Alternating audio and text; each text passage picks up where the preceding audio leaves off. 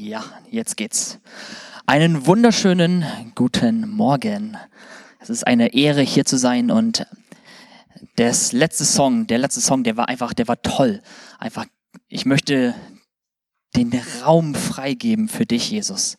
Und ich möchte, dass ihr alle heute diese Herzenshaltung einnehmt, dass Jesus einfach einen Raum in eurem Herzen hat, dass ihr euch darauf einlasst, Jesus in eurem Herzen wirken zu lassen.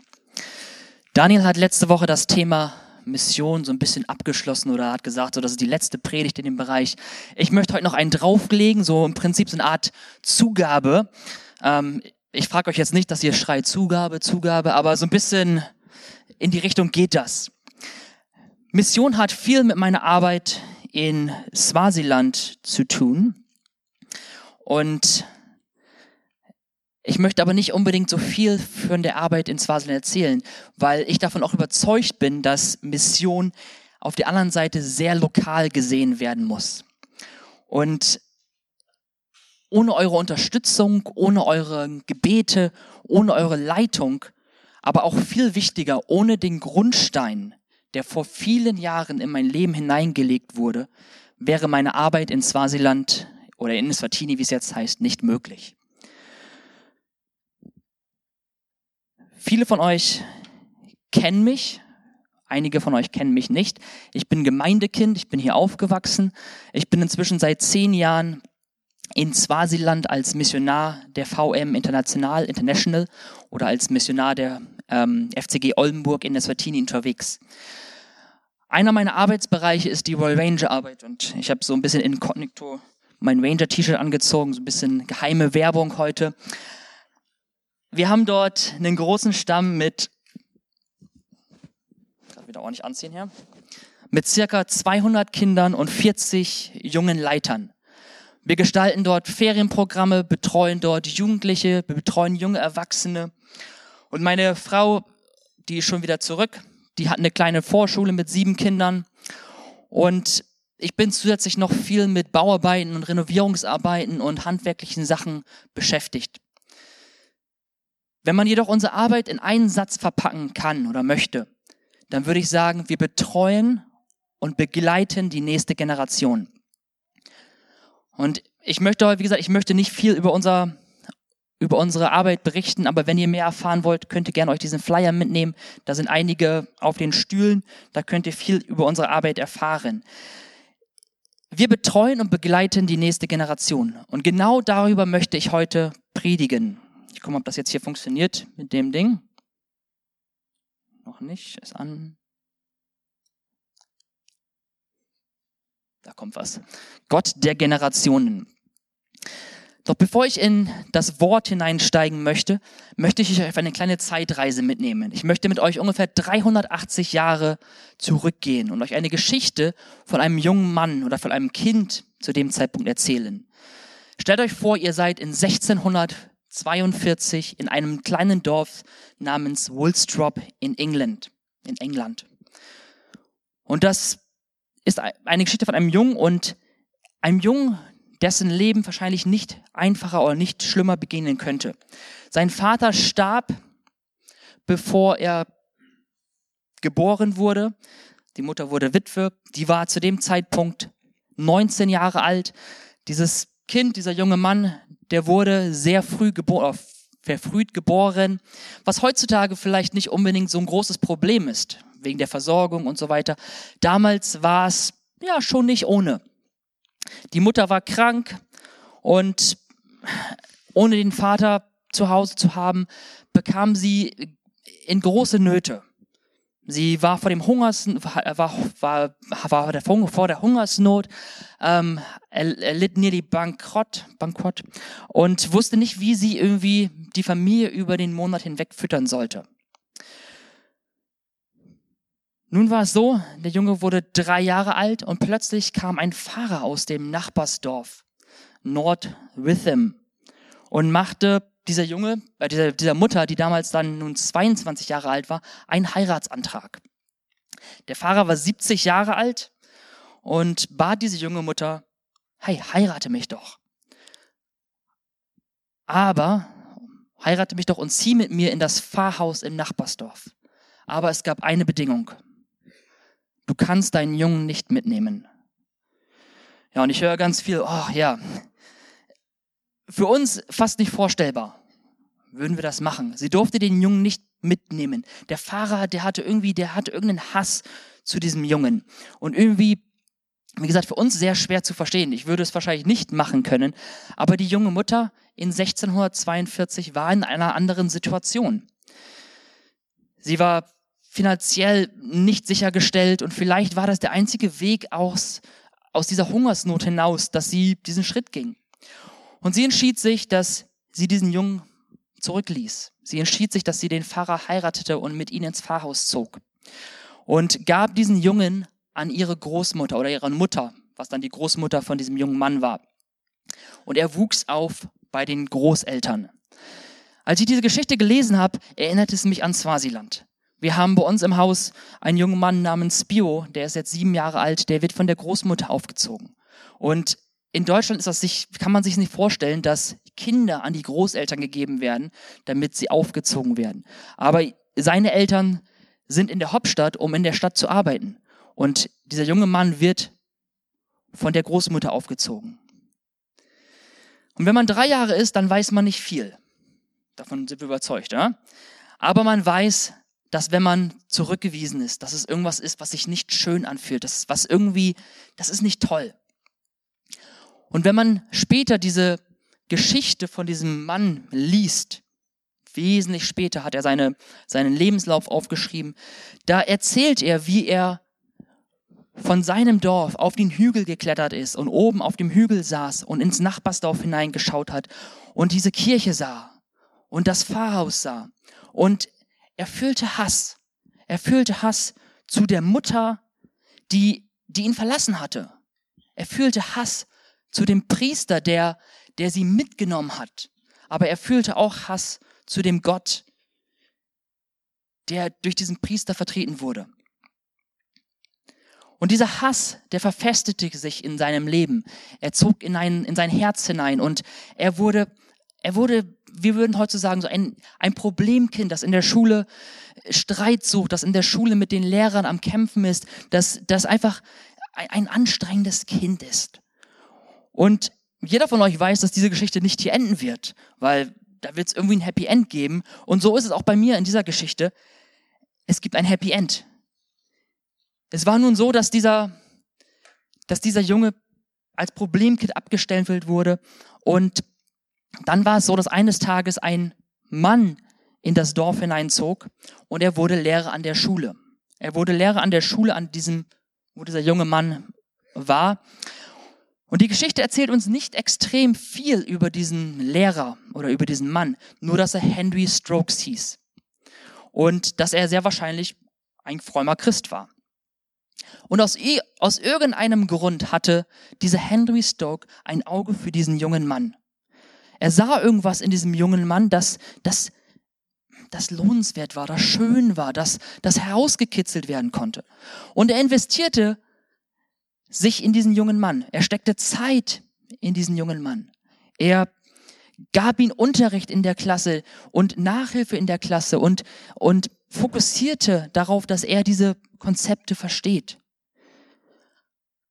Und dieser Lehrer hätte sich sehr wahrscheinlich einen anderen Schüler aussuchen können und hätte Zeit investieren können, aber er nahm diesen jungen Mann.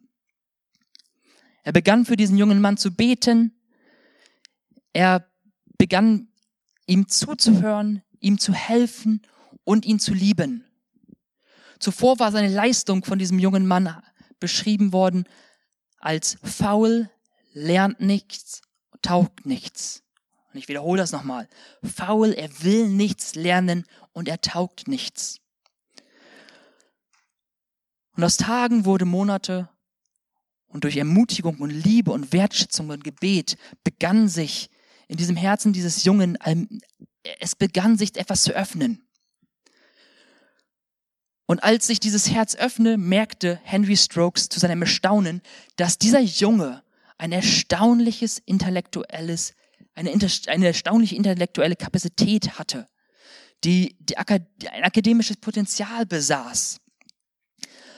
Und im Laufe des Jahres wurde die ganze Schule aufmerksam. Sie merkten, dass er gerade in den, in den Bereichen Mathematik und, und Physik hervorragende Leistung brachte. Plötzlich war dieser Junge nicht mehr das Problemkind. Und als der Junge ein junger Mann wurde und älter wurde und die Oberschule oder die Hochschule damals verließ, tat Henry Strokes alles, was er konnte, um sicherzustellen, dass er das Trinity College in Cambridge besuchen konnte. Und das war damals nicht so, dass wir als junge Menschen uns eine, eine, eine Bewerbung zu der Uni schreiben. Man musste jemanden haben, der für einen bürgt. Der, der einen sagt, ja, der, den will ich da haben. Vielleicht war das sogar verbunden mit Geld, dass er Geld investieren musste. Und der Junge hatte nun die Chance, dass er an dieser, an dieser Uni kam und es begann, dass jeder Samen in diesem jungen Mann anfing aufzublühen.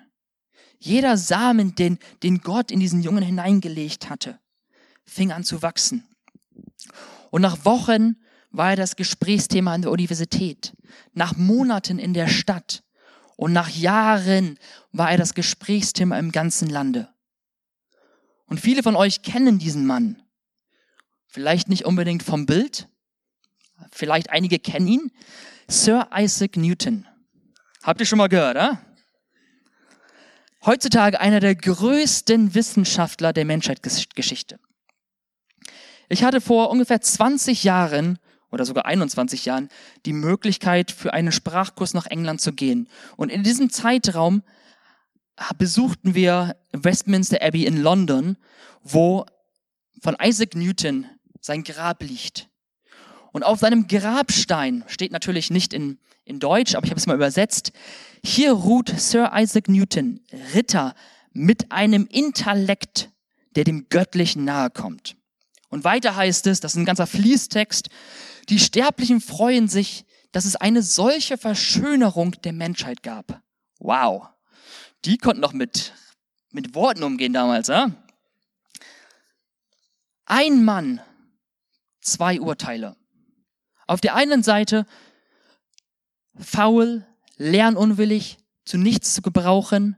Und auf der anderen Seite besagt das Urteil ein Intellekt, der dem Göttlichen nahe ist. Und ich frage mich, wo die Grenze zwischen diesen beiden Urteilen liegt. Und liebe Gemeinde,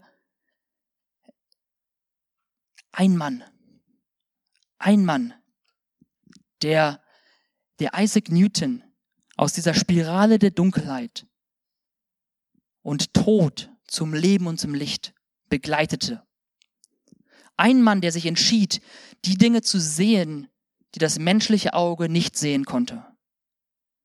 Der es wagte, die nächste Generation in einer Atmosphäre des Glaubens und der Ermutigung und der Liebe zu umgeben. Damit die nächste Generation, damit dieser junge Mann sein volles Potenzial entfalten kann. Und warum teile ich euch diese Geschichte heute mit? Ich bin davon überzeugt, dass es eine Armee von Henry Strokes braucht. Eine Heer, ein, ein, ein, eine Streitmacht, die von geistlichen Müttern und Vätern, die erkennen, dass unser Zweck, unser Dasein hier auf Erden nicht darin besteht, die Pläne und Berufungen, die sind auch wichtig, die Gott in unser Leben gelegt hat, zu erfüllen, sondern zu tun und zu sondern zu tun, um und, und den Weg vorzubereiten, was Gott für die nächste Generation oder in der nächsten Generation tun möchte. Und warum? Weil Gott ein Gott der Generationen ist. Ich möchte mit euch in die Bibel einsteigen und ich weiß gar nicht, warum ich meine englische Bibel nach vorne gebracht habe. Ähm, ich habe sie für euch auch aufgeschrieben. Ich möchte mit euch in zweiten Mose gehen und zwar in das dritte Kapitel und den 15. Vers. Und da steht geschrieben, ja, der Herr hat mich geschickt, der Gott eurer Vorfahren, der Gott Abrahams, Isaac, Jakobs.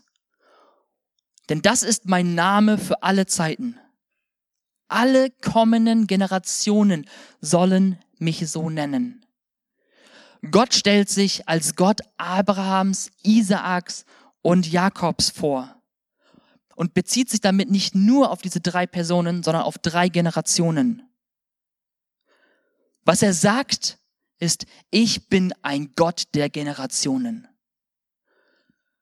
Und wenn Gott der Gott, der, wenn Gott der Gott der Generationen ist, dann ist Gottes Reich das Reich der Generationen. Und ich wiederhole das nochmal, weil ich glaube, das ist ganz, ganz wichtig. Wenn Gott der Gott der Generationen ist, dann ist Gottes Reich das Reich der Generationen. Und wenn wir, wenn sich dieses Reich von einer Generation zur nächsten bewegt oder bewegen soll, dann soll das nicht wie auf dem Kramermarkt auf der Achterbahn rauf und runter gehen und heute hier und morgen hoch und morgen wieder runter. Nein, es soll von Herrlichkeit zu Herrlichkeit zu Herrlichkeit zu Herrlichkeit sich bewegen. Aber das wird nicht automatisch geschehen. Es wird eine Armee, ein Heer brauchen von diesen Henry Strokes Leuten, die erkennen, dass es das wertvollste, die wertvollste Berufung als Christ ist, ein geistlicher Vater oder eine geistliche Mutter für die nächste Generation zu sein. Das ist keine Verantwortung, die wir den Leitern der Kinderkirche übergeben können oder der Rangerarbeit oder der Jugend. Und die sind wichtig, keine Frage. Aber es ist eine Berufung von jedem Christ. Zu Hause sage ich meinen Jugendleitern, und wir fangen mit der Jugendleiterausbildung mit 14, 15 Jahren an. Und die sind dann als, als ähm, Assistants, was ist Assistants, als, ähm, als Helfer in, die, in deren Team dabei. Und ich sage in der Leiterausbildung, sucht euch in einem Team einen jungen Menschen. Schaut euch über eure Schultern. Sucht nach einem jungen Menschen, den ihr heranzieht, den ihr anleiten wollt, den ihr ermutigt, den ihr mit der Atmosphäre des Glaubens umgeben wollt. Wir sehen das überall in der Bibel. Wir sehen das in der Beziehung zwischen Mose und Josua im zweiten Mose. Ich weiß nicht, ob ich die jetzt aufgeschrieben habe für euch. Mal gucken. Nein, noch nicht. Wir sehen das, im, wie gesagt, im zweiten Mose, wenn Mose Josua auf den Berg nimmt und, und die Steintafeln aufschreibt, Josua ist mit ihm dabei. Wir sehen das auch in der Stiftshütte. Am Ende des Tages, wenn, wenn die Stiftshütte aufgebaut wurde und Mose Zeit mit Gott verbringen wollte, ich kann mir vorstellen, der war bestimmt einer der, der Pastoren der wahrscheinlich der schwersten Kirchen der Welt. Die haben sich beschwert, die wollten zurück in die Sklaverei, die wollten, ah, mecker, mecker, mecker, mecker. Ich kann mir vorstellen, dass Mose am Abend einfach Zeit mit Gott verbringen wollte, auftanken wollte. Doch wir lesen dort, dass Josua mit ihm dabei war. Jo Mose zieht Josua mit in die Stiftshütte. Ich denke, zu dem Zeitpunkt war Mose, äh, Josua ungefähr 35 Jahre alt und Mose war acht, circa 80 Jahre alt. Jese, äh, Mose führt die nächste Generation in die Gegenwart Gottes ein und legt damit einen, einen Samen, der viel später im Dienst Josua in Aktion tritt oder aufblüht. Und wir sehen das gleiche Thema im, in Samuel zwischen Eli und, Sa äh, und Samuel. Der junge Samuel schläft im Tempel. Das ist ein Kind, das in der Kirche aufwächst ganz, ganz flapsig gesagt. Er schläft mitten in der Nacht im Tempel und Gott ruft seinen Namen. Und es ist dort geschrieben, in, in dem, in dem ähm, siebten Vers, glaube ich, ist das. Ja. Und Samuel hat natürlich von Gott gehört, aber er kennt Gott noch nicht. Also weiß er nicht, wie er reagieren soll. Er weiß nicht, dass das ist Gottes Stimme ist. Was soll ich tun? Was soll ich machen? Wie soll ich mich verhalten? Ich spüre, dass Gott irgendwas, dass Gott irgendwas sagt. Ich spüre, da ist irgendwas, das mich ruft. Aber was soll ich tun? Und Gott sei Dank gab es zu dem Zeitpunkt einen Eli, der, der aus eigener Erfahrung sprechen konnte. Das ist Gott, der deinen Namen ruft.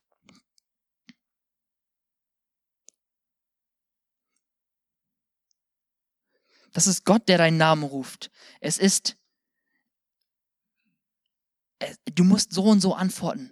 Du musst, wenn Gott dich ruft, das und das tun. Samuel legt sich wieder ins Bett und Gott ruft und Gott wusste, was er tun soll, weil Eli ihn angeleitet hat.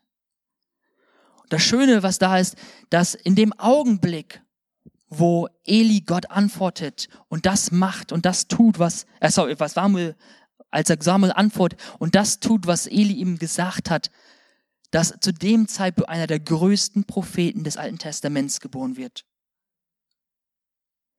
Dann wächst Samuel heran und wird der Mentor von David. Er wird derjenige sein, der David, der, der David begleitet, ihn anfeuert, für ihn da ist.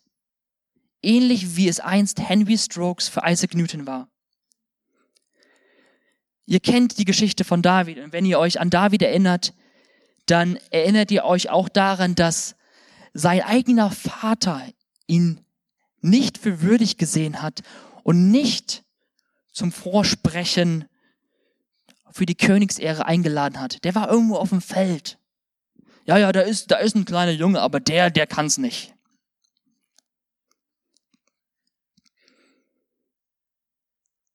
Und David wusste es, was es, was es bedeutet, ab, abgelehnt zu werden.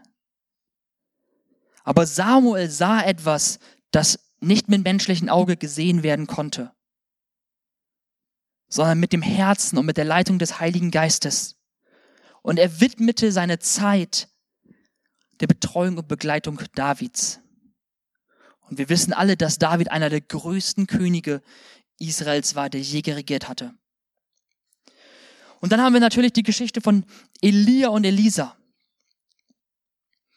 Und jeder, jeder kennt die Geschichte von Elia und Elisa. Und wenn wir über Elia nachdenkt, dann denkt ihr wahrscheinlich über das Feuer, das vom Himmel kam und 50 Baal-Propheten auf einem Schlag tötete.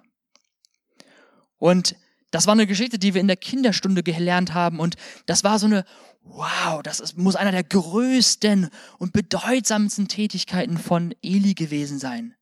Doch in meiner Vorbereitung merkte ich etwas anderes. Dass die bedeutendste und die spektakulärste Tätigkeit Elis nicht unbedingt das Wichtigste war. Das Wichtigste war, dass er einen jungen, als er an einem jungen Mann namens Elisa vorbeikam, er seinen Mantel abnahm und über ihn warf. Das ist geschrieben in 1. Könige 19, wenn ihr das lesen wollt. Warum ist das so wichtig? Weil das garantiert, dass Gottes Herrlichkeit von einer Generation zur nächsten hinübergeht. Wenn wir in die Bibel hineinschauen, dann sehen wir auch, das letzte Gebet, das Elisa von Elia bittet, ist eine doppelte, Person, eine doppelte Portion des Geistes Gottes. Und wenn wir weiterlesen und ein bisschen studieren dort, dann sehen wir, dass Elisa die doppelte Anzahl an Wunder vollbracht hat. Das Reich Gottes verdoppelte seinen Einfluss mit der nächsten Generation. Ich möchte sehr persönlich mit euch werden heute. Wenn ich irgendwann an der, zum Ende meines Dienstes komme, wenn ich vielleicht aus Eswatini weggehe oder wenn ich dort fertig bin, wenn Gott mich irgendwo anders hin beruft, wisst ihr, was ich dann sehen möchte? Ich möchte den Rücken der nächsten Generation sehen. Warum den Rücken? Die nächste Generation, die an mir vorbeiläuft, dass ich den Rücken sehe und sehe, wo sie hingehen. Das tun, was wir gestartet haben, was wir angefangen haben, dass sie es voranbringen, effektiver machen, besser machen, mehr Kinder und Jugendliche für Jesus erreichen, als ich es je konnte. Denn nur dann ist mein Ziel erreicht wenn ich die, den Rücken der nächsten Generation sehe. Wir feiern bald 75 Jahre FCG und lobet den Herrn für 75 Jahre. Lobet den Herrn für die geniale Rangerarbeit. Lobet den Herrn für die Jugendarbeit, die über Jahre immer wieder Power reingebracht haben. Aber wisst ihr was? Ich glaube, dass Gott noch viel mehr mit euch und mit mir zu tun hat. und noch mehr vorhat mit euch. Aber dazu ist es wichtig, dass wir alle unsere Berufung annehmen, geistliche Eltern und geistliche Mütter und Väter zu werden. Warum ist das notwendig? Die nächste Generation ist eine Generation, die wir liebevoll Senfkorn-Generation nennen können. Jesus spricht über das Senfkorn im vierten Kapitel des Markus-Evangeliums. Er sagt, mit dem Reich Gottes ist es wie mit einem Senfkorn, das auf einem Feld gesät wird. Es ist zwar das kleinste von allen Samenkörnern, aber wenn es aber in die Erde kommt, wächst es schnell heran und es wird größer als die anderen Gartenpflanzen. Ja, es wird sich zu einem Strauch mit so auslagenden Zweigen entwickeln, dass die Vögel in seinem Schatten ihre Nester bauen können. Das ist genau wie es bei Isaac Newton war. Ein kleines, unbedeutendes Samenkorn, das man von außen betrachtet. Man hätte nie dieses Riesenpotenzial erahnen, ersehen können. Ein scheinbar unbedeutendes Samenkorn. Doch damit dieses Samenkorn sich entwickeln kann und von einem Samen zu einem Baum oder zu einem großen Busch werden kann, braucht es jemanden, der es pflanzt, wässert und pflegt. Samen brauchen Pflege. Samen brauchen jemanden, der sie betreut. Und das ist genau die Berufung von dir und von mir als geistliche Väter und Mütter als geistliche Eltern. Ich habe es oft erlebt in, in unserer Arbeit in Swasiland, wie, wie unbedeutende Samenkönner oder wo wir gedacht haben, hey, diese Person, die wird's, die wird's nicht schaffen. Und wie wir dann gesehen haben, wie sich das Potenzial langsam und langsam und langsam heranwächst. Und wir haben hier ähm, Tansile. Tansile ist aufgewachsen in einer Großfamilie mit, ich glaube, neun oder acht verschiedenen Kindern. Von diesen acht Kindern wurden alle nach Bolembo in sehr, sehr jungen Jahren zu uns gebracht. Und ich habe dieses junge Mädel als, als kleinen Stöpsel kennengelernt. In der, hier die Kundschafterarbeit, sie war einer der Kundschafter, die im Englischen Nordi, die so ein bisschen immer die, die, die, ja, so ein bisschen geteased hat, ein bisschen genervt hat. Wo man als Leiter vielleicht auch sagt, Tansile, es reicht. Benimm dich doch mal bitte. So vielleicht, wie ich das damals auch war. Wir haben sie, über Jahre war sie in der Rangerarbeit und war dieses unbedeutende Samenkorn. Inzwischen hat sie ein Jahr Praktikum mit uns gemacht und auch in diesem Jahr Praktikum, es war ein Auf und Ab und ein Auf und Ab und wir haben mehr Probleme gehabt als, als Erfolge gesehen. Aber sie hat es durchgezogen und sie ist gewachsen und sie ist äh, als junge Frau hinausgekommen. Inzwischen ist Tansile in, in der Schule als, als Lehrerin bei Ellie und leitet eine, eine Kleingruppe in der Schule. Sie ist gerade auf dem Schritt, dass sie zum Studieren geht. Sie will ähm, Lehrerin werden. Und es ist einfach toll zu sehen, wie sich ein junges Mädchen von einem unbedeutsamen Samenkorn zu etwas Wunderschönem entwickelt. Wir müssen die nächste Generation mit einer Atmosphäre des Glaubens umgeben. Wir müssen sie ermutigen, wir müssen sie betreuen, begleiten. In den letzten drei Monaten wurde mir das immer mehr bewusst. Und wir haben vor fast zweieinhalb Monaten, drei Monaten haben wir 25 Jahre Royal Ranger geheiratet, äh, ge, gefeiert, nicht geheiratet, gefeiert. Ähm, und wenn ich darüber nachdenke, ich war einer der Ranger, der, der von Anfang an dabei war. Mit Daniel, mit David, mit ein paar anderen Chaoten. Ähm, ich gehe nicht in Details, aber Chaoten. Ich bin davon überzeugt, dass vor 25 Jahren keiner der Leiter, keiner der Gründer, keiner von den Jugendleitern oder von den Leitern, die das auch weitergetragen haben, irgendwas gesehen haben und gesagt haben, hey, Aki wird irgendwann mal Missionar oder Aki wird irgendwann mal der Leiter in Eswatini werden. Geschweige denn, dass er irgendwann mal ein Team in Afrika leitet und die Rangerarbeit voranbringt. Doch Sie haben ihre Zeit und ihre Kraft und in die nächste, in die nächste Generation investiert. Sie haben nicht gesehen, was daraus kommt, aber sie haben im Glauben gehandelt. Und das ist genau das, was wir brauchen. Wir brauchen eine ganze Armee, eine ganze Kirche voll mit Menschen, die mit dieser Einstellung leben.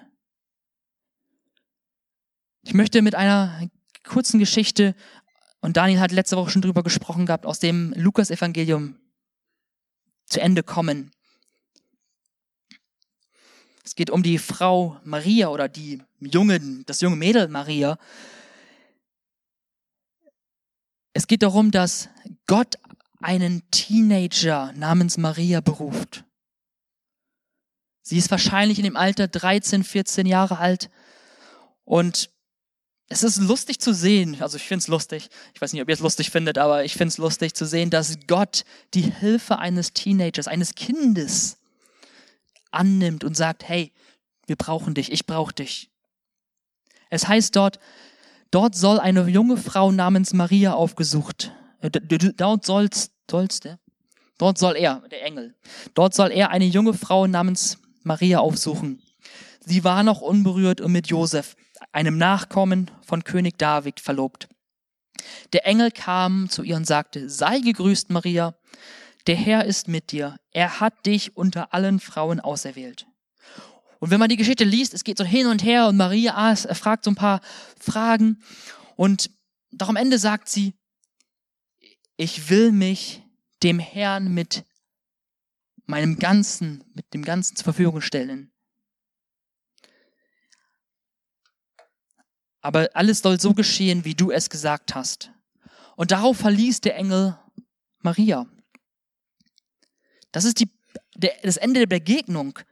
Gott teilt dieser Teenagerin mit, ihr Leben ist so viel wichtiger und ich habe so viel mit dir vor. Etwas, was man sich als junger Mensch oder als Mensch gar nicht vorstellen kann. Maria bekommt diese krasse Berufung auf ihr Leben gelegt. Die Jugendkonferenz ist zu Ende, das Bundescamp ist zu Ende und man geht nach Hause und man hat so was Tolles erfahren, so was Tolles erlebt mit Gott. Und man kommt nach Hause und man merkt noch, wie diese Gänsehaut auf, der, auf den Armen sitzt und es langsam, langsam verschwindet. Man hat vielleicht sein Leben Gott gegeben und gesagt, Jesus, nehm du mein Leben, mach du, was du, möcht, was du möchtest mit meinem Leben. Und wir haben das auf, auf vielen Jugendkonferenzen oder auf Camps erlebt, wo wir junge, wo, wo junge Menschen gesagt haben, gebrauche mich.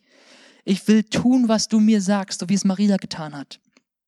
Und jedes Mal, wenn wir diese Kinder und Jugendlichen nach Hause schicken, dann bete ich, dass, dass sie in eine Gemeinde kommen, in einen Haushalt kommen, wo, wo Gott geistliche Eltern, geistliche Mütter und geistliche Väter an ihre Seite gestellt hat. Und genau so ist das auch in der Geschichte hier mit Maria.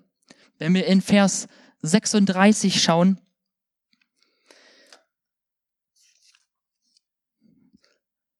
Selbst Elisabeth, deine Verwandte, von der, von der man sagt, dass sie keine Kinder bekommen kann, ist jetzt im sechsten Monat schwanger.